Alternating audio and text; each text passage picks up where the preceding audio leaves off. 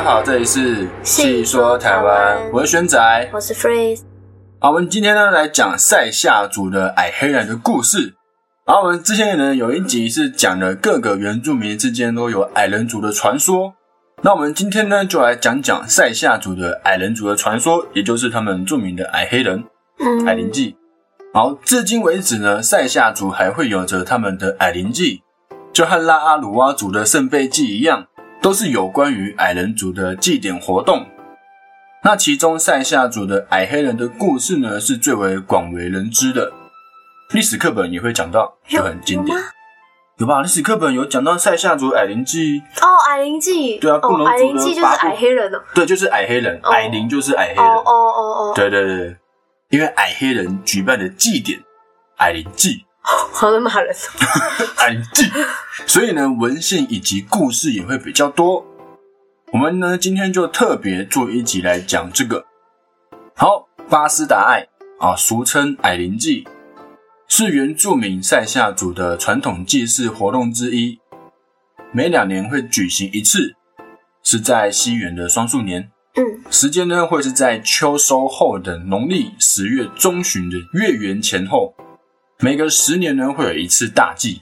哦，他们大祭跟小祭差，好，那大祭呢会有一个大祭的祭旗，是十年大祭的时候才可以制作的特殊器物，嗯，它高大概两到三尺，哦，是一个竹竿，那会挂着上红下白两块长方布旗而成，这样。那它是大祭的这个布旗呢，是最神圣的法器，具有强大的祈求庇佑的功能。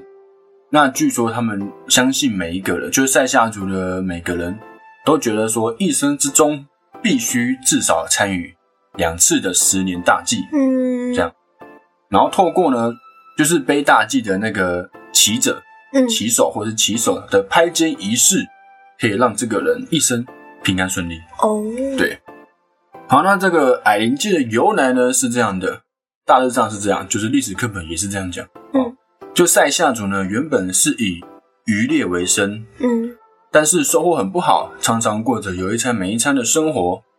那有一次呢，塞夏族的一群年轻人在旅途中狩猎的旅途中，发现了一群矮黑人。嗯嗯，那这群矮黑人呢，好像会用巫术。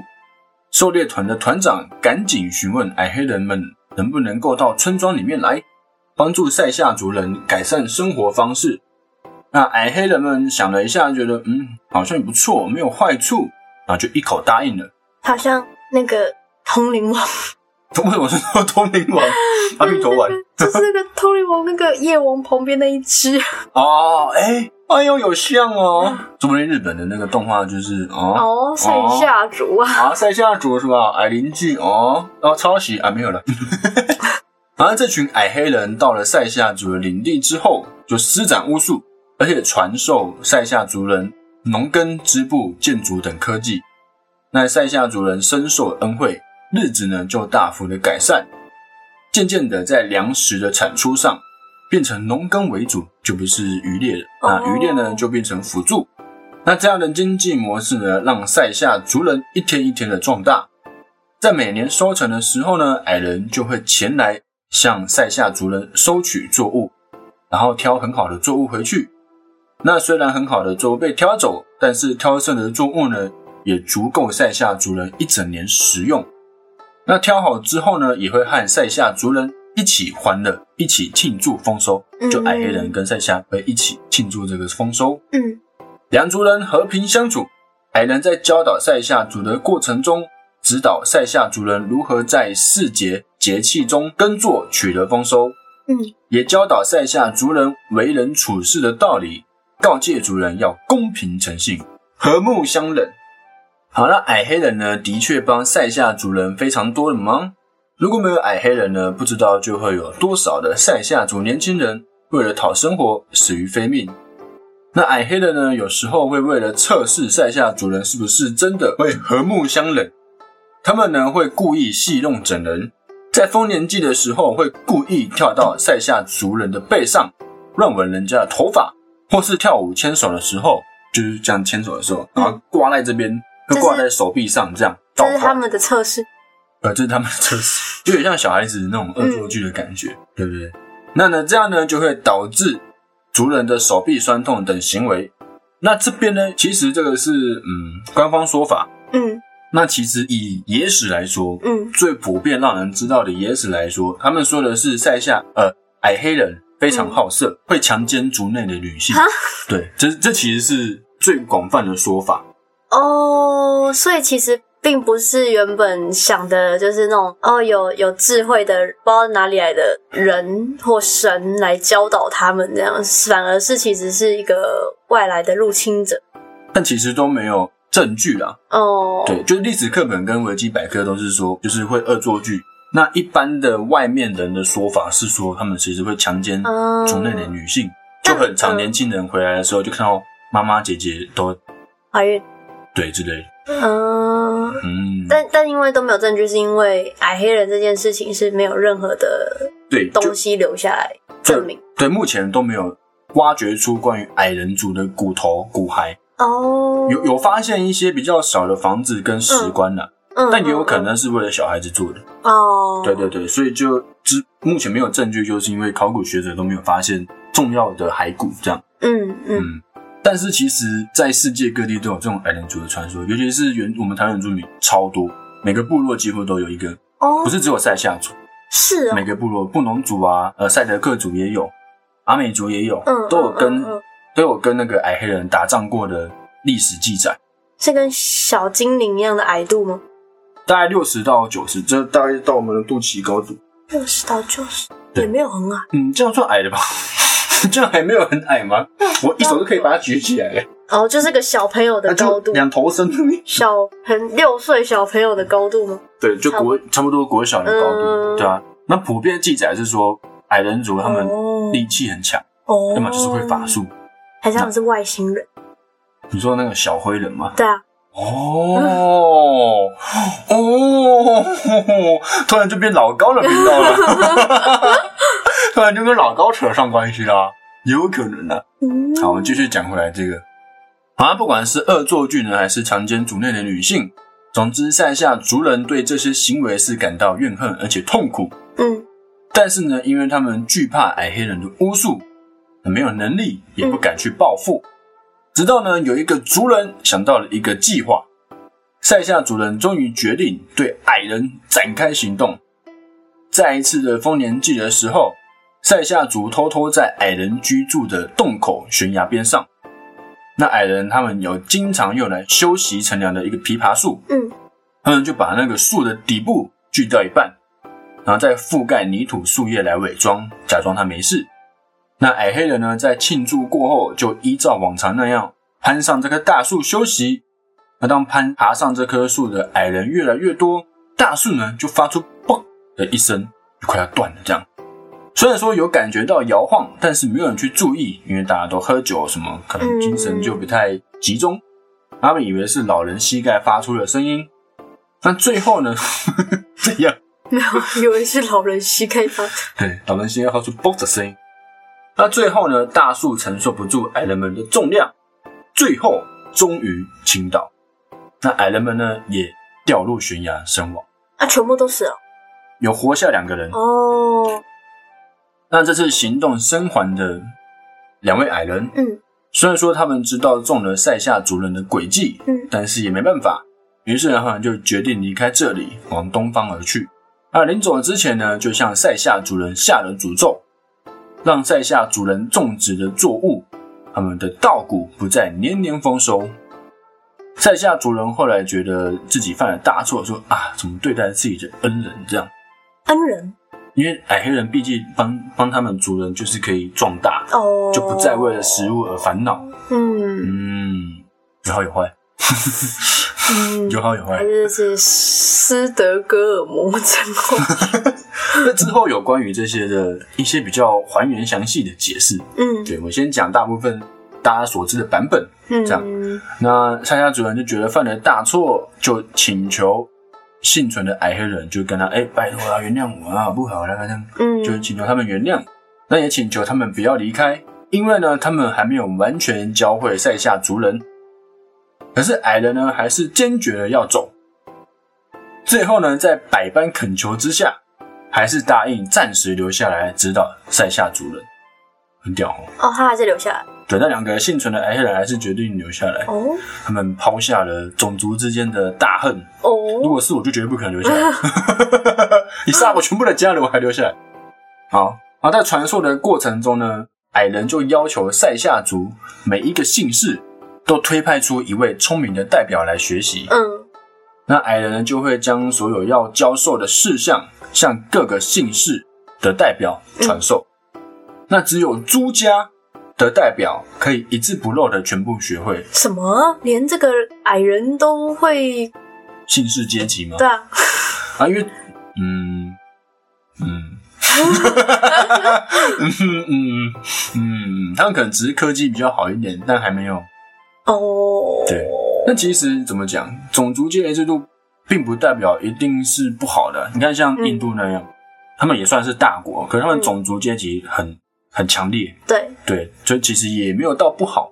呃，有有有好吗？在我们看来当然是不好了，嗯可对他们来说可能是好的。可是如果你是奴隶，你这辈子是奴隶，下辈子也是奴隶，下下辈子也是奴隶。对啊，没错，是这样，没错，是这样子，没错。对他们来说可能是好，对我当然对我们来说是不好，因为我们知道民主的自由，嗯，对，但对他们来说，他们也是也是因为这样而发展成一个强大的国。优生学来讲嘛，你看，那他们就是贵族跟贵族，就是好的跟好的基因，就创造出更好的基因，不对，不对吗？不对，好，没关系，这个我们之后再做一集 专门讲这个。好，那这个朱家呢，就可以一字不漏的全部学会，所以在每次的矮灵祭就会有朱姓的族人嗯担任主祭。那他们矮人传授塞夏主人完成之后呢，矮人就朝着东方离去，在离去的路途之中，行经一株山棕树旁边。那有一位幸存的矮人，心中呢还是有所不甘，就将这个山棕叶撕开。那传说中以前的山棕叶是像香蕉叶一样一片一片的，那可以用来作为屋顶的建材，防水又很耐用。那每撕开一片呢，这个矮人就下一句咒语。那当山中树叶快要被完全撕开成片状的时候，另外一位幸存的矮人就马上制止他说：“你把山中树叶完全撕开了，是要把塞夏族置之于死地吗？放过他们吧。”哦，有良心的，比较善良吗？就他们把他们族人全部杀光了，所以他还是愿意，为了大爱。也不是大爱，就是他知道他们就是他们有能力可以直接把他们全部杀掉。哦，但是不不要这么做，就不不滥杀对哦，也是好，OK，善良。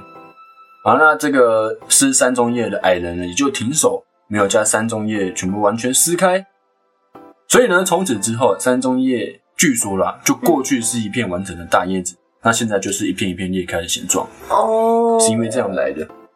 好，那那矮人呢传给塞夏族的内容中是特别警告塞夏族要遵从指导，努力勤奋，为人处事族人要公平诚信，和睦相忍，并且依照约定举行纪念矮人的祭典，唱矮人教导的祭歌，否则农作物会欠收，而且甚至灭族。塞夏族呢便将以往的丰收季改为矮灵季。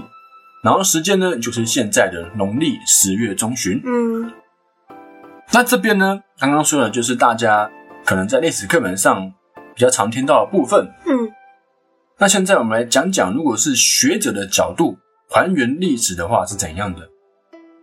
首先就是刚刚讲过的，考古学界以及人类学界是目前为止还没有挖掘出任何的有关矮黑人的骸骨，是有一些微小的器具或是石棺房屋等等，但有可能就是让小孩子使用的。嗯那传说故事中呢，故事会有经常夸大的部分，就例如说，现在的飞机如果放到古代，他们看到可能会以为是凤凰、大鸟哦，之类的，或者说他们可能会以说，或者说每个部落的图文是龙或者是鹿，嗯，那他们不会说这是这个部落，他们可能就是画龙或画鹿，哦。那，可能就是让后面人会解读说，哎，以前有龙有鹿，所以意思是，可能他们其实也不一定是黑皮肤、身材矮小。有可能，有可能他们是外来种族，可能是，例如说泰国，就是比较南洋的菲律宾，他们那边人，然后可能嗯，在某一次登上台湾，哦，有可能是这样，就是有可能啊，因为也没有那那就是还原的部分，嗯。就有可能真的是有一个种族是黑皮肤，身材比较矮小，但可能没有到六十或是九十公分那么矮小。嗯。那再来是巫术的部分，巫术有可能是因为这群人种比较先进的科技，所以在当时还只是石器时代或者还没进入石器时代的时候，看起来像是魔法那样。他们所谓的巫术到底都是在干嘛？你说让他们的植种那个农作物变得比较多吗？可能就是可以用，可能就是一个人可以搬动一块大石头这种。这么这么明显的神奇的事情，这样对对对对，就或者说可能农作物很快就长出来。因为我刚刚想说，农作物很快长出来，会不会其实就是他们从别的地方来，他们已经有这块的知识？知识对，有可能，或者说他们可能骑跳起舞，就真的下雨了。这些巫术，以前巫术多大部分是这样，不是吗？嗯嗯，前面有一集有提到说，就是有一个族群的矮人，他们的巫术就是说，他们可以操控石头，帮助他们盖房子。哦，这样对。好，那所以在当时，他们有些原住民部落，他们可能还没进入石器时代，嗯。所以看起来会像是魔法那样。嗯。就如果我先用打火机开一下，嗯。然后那边就啊火球术神秘而且强大，而且矮黑人呢还教导原住民如何打造石器、盖石板屋、农耕织布等技术，所以可以了解矮黑人的科技技术至少是远超于当时台湾的原住民。嗯。那再来说说刚刚可能强奸族内女性的部分，这个还原的部分是这样，有没有可能是因为这些矮黑人的种族太过于优秀，比起族内的男生更可以给女性更多的安全感，嗯。所以这些女生可能是自愿献身，哦，然后可能族内的男生回来说，嫉妒。对，然后所以就说他们是强奸而报复，这样哦，有没有可能是这样？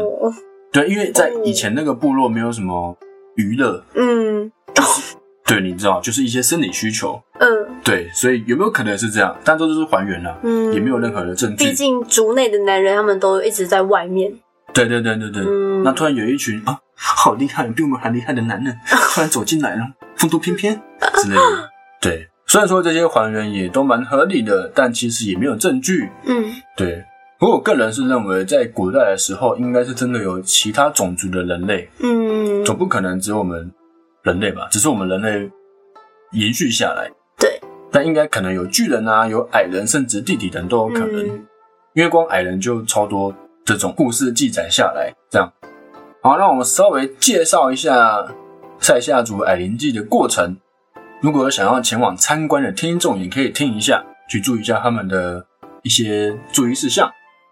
那矮灵祭呢，可以分为鱼灵、银灵跟送灵，嗯，那总共会是二十六天，哇，很久哦。嗯，那除了鱼灵这一段可以让外人参观以外，银灵跟送灵是不能让外族参加的。嗯所以如果你是观光客，只能参加鱼鳞这一段。好，那首先呢，就是他们会约定举行的时间。那塞夏族有分南北祭团，嗯有北塞夏族跟南塞夏族。那这两个南北呢，就会在祭典的前一两个月，在南庄河边举办会谈，决定矮灵祭的时间。那会谈之后呢，塞夏族人就会开始练习平常禁唱的祭歌。这些祭歌平常是禁止他们唱的，哦，那这段时间就开始练习，这样。然后会在房屋和器具上绑着象征驱邪的芒草结。这段时间内呢，要心境平和，而且不可以与人发生争执，否则呢会招致矮灵的不悦，被矮灵所惩罚。哇这好难哦。那万一有人就是找架吵，故意找茬 这样，那他就会被矮灵惩罚。再来是招灵，哦，招灵或是迎灵，就是祭典的第一天。那招灵呢是当天最重要的仪式，先由日家向东方射箭示信，告知矮灵祭典开始，然后由主祭率众人面向东方，以歌舞迎接矮人前来。妇女会装米以祈求丰收，晚上再由各姓的长老供奉猪肉串、糯米酒，向东方虔诚尊敬的祝祷招请矮灵。嗯因为最后他们矮灵是往东方走嘛，嗯所以他们是向东方。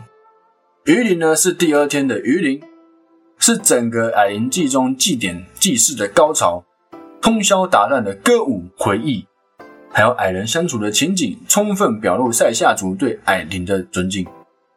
这段就是观光客可以参与的一段。嗯嗯嗯，然后再来会训勉，族人会齐聚在祭场，那歌舞进行到子夜时分，唱到追背唱的《娃恩之歌》的时候，所有的声响还有舞蹈呢都会停止，那全体会立正，嗯，面向东方，主祭会站在臼上向东方祝祷，并且训成族人，然后会请出神鞭挥打，相信可以驱赶云雾，是祭典中最严肃的一刻。那以后几天的活动呢，都是以彻夜不断的歌舞来纪念海人。那这个神鞭呢，是塞夏族人南祭团举行矮人祭时使用的法器，北部是没有的，嗯，就是北塞夏族是没有的，只有南塞夏族才有。神鞭吗？对，神鞭。再是竹林或是宋林。那第三天晚上呢，会开始竹林歌舞，歌舞到第四天清晨的时候会送走矮灵。那他们会涂泥、跳抓芒草，还有毁刺杨木。在第四天清晨的时候，他们会送走矮灵嘛？那一连串的仪式之后，就会开始展开。那涂泥会有驱邪的作用，跳抓芒草呢是代表当年的福气，毁刺杨木架有驱走矮灵的意思。再来是聚饮慰劳，仪式结束之后呢，各家族会互相慰劳，饮酒。吃糯米肠，呃，吃糯米糕。想吃糯米肠啊！突然间有点想吃啊，吃糯米糕，不是糯米肠，都是糯米吗？再是河边送灵，所有祭仪祭祀结束之后的隔天，北祭团北塞夏族的祭团还必须到矮灵居住的山洞对岸的河边见送矮灵。族人在河边献祭、用餐、余兴歌舞。与前几天的严肃的气氛呢，是形成一个对比。那到这边呢，整个矮灵祭才算是真正的结束。那矮灵祭呢，就在这样的传统之下传言不息。嗯，那他们原住民的衣服都长一样，还是怎样？这跟我之前闯进去的好像。闯进去什么？哦，直接闯，我们直接闯进去一个那个这种，然后没有其他观光客，就只有我们。啊，你有被赶出来了吗？没有。可是前面的进去的过程有点诡异，因为我们在前面迷路，然后是就是一片烟雾之中，然后走出一个一个这样的原住民，然后一个男的，就有点迷路，不知道怎么去，然后他就然后他就这样，然后然后他就走了，然后我们就想说哦好，什么东西？然后我们就骑过去，然后就走，真的假的？就是有点神奇。骑车？骑车，我们骑车。好酷哦！然后在那个山里面迷路，因为都是烟，都是雾，看不太到。哪边的山？花莲那边。花莲哦，好酷哦！你就是一个男的走出来，对啊，从迷雾之中，迷雾之中，就那种好像电影那样。然后就指着一个方向。对对，他就穿着这种服装，然后帅帅的这样。哦，帅帅的吗？对，看得到脸，看得到脸。哦，嗯，哦。他就就那种没有表情那样，我们就说我们迷路，不知道怎么跟，他就走。嗯，是蛮神秘的，蛮酷的。对啊。而且你进去那个部落没有观光客，没有观光客，就只有我们。然后我们一开始想说是不是不能进来，然后但是他们后来就把我们拉过去一起这样。哦，一起参加丰年祭是吗？对啊，就一起这样围圈圈。哦，你们把你拉过去。对对对，然后我们才想说哦，放心了一点，因为前面都没有别人，超可怕的。哦，是哦，蛮酷的哎，这是一个蛮特别的一个经验的。对，然后会被强灌小米酒。真的有啊？对对。哇，你们敢这样子也是蛮。就是 很屌的，对啊，我们那时候想说，干完蛋会不会等下被杀？年少轻被出草，对，被出草，说不定是还保有出草传统的民原住民。那你本身相信是有这种矮黑人的存在吗？我觉得有啊，但但没那么矮。不是不是不是，我觉得也有两种想法，一个就是他真的就是不是那种比较他们的文化那边的部落已经比较先进了，然后他们一群人可能就是流浪出来。然后遇到了这个族，然后他们就教他们，哦，然后就，然后可能他们也真的有作恶，因为毕竟是一群年轻人，然后搞不好也真的有作恶，然后就发现啊带不下去了，被杀，然后走走走，下一个这样，然后这个就是另，然后另外一个想法就是，我刚刚其实听那个那个讲，就是矮矮的，黑黑的，然后又说什么巫术，我其实想到的是模型矮，哦，魔因为你又说每个族好像都会有遇到，然后会跟他们战斗什么，因为说他对们不都在山里面吗？哎，对对对对对对啊对对，的确的确，就有点像魔形啊。但我不敢讲，我怕他们到时候说我们的祖灵。什么模型啊？哦，但是他们是有有些是有跟这个矮黑人结合的，不过模型那应该就没办法。哦，对，因为现在有一些部落，他们就是有一个其中一个部落，他们是叫什么？是当初矮黑人其中一个头目的后代，哦，也有他们的血统，有些是以此为骄傲的，嗯嗯嗯嗯所以应该不会是模型啊，因为模型那就没办法结合，嗯嗯嗯，吸吸走阳气。那这样感觉应该就是真的是某个部落它比较先进了之后，然后就开始一路这样觉得要往下传承之类的，或者是对，就是他们可能就是想着去，就是叫什么啊？他们他们以前不是都很喜欢这样，就是像那个西方那边不是，就是那种他们读懂了那个圣经之后，他们不是十字军东征，哦他们想要去，乱来这样，就是开始在那边传啊，借着神的名义，对对对对对然后到处对对对到处乱来这样，你异教徒这样，然后开始打这样。对对对，因为我他刚刚还讲说什么，就是姓朱的人优先学到全部，对就觉得更像人啦，就更像哦，更人化。对啊如果是神才不在乎这个。对啊，为什么？哦而且而且又不是说姓朱的是一辈子到现在都还是姓朱的，他是一个世代交替，对那他就代表他不知道之后不是姓朱的时代，哦，只有当下。有可能。你这样讲也挺有道理的。嗯，嗯，好，那这是我们今天呢塞夏族的矮黑人的故事。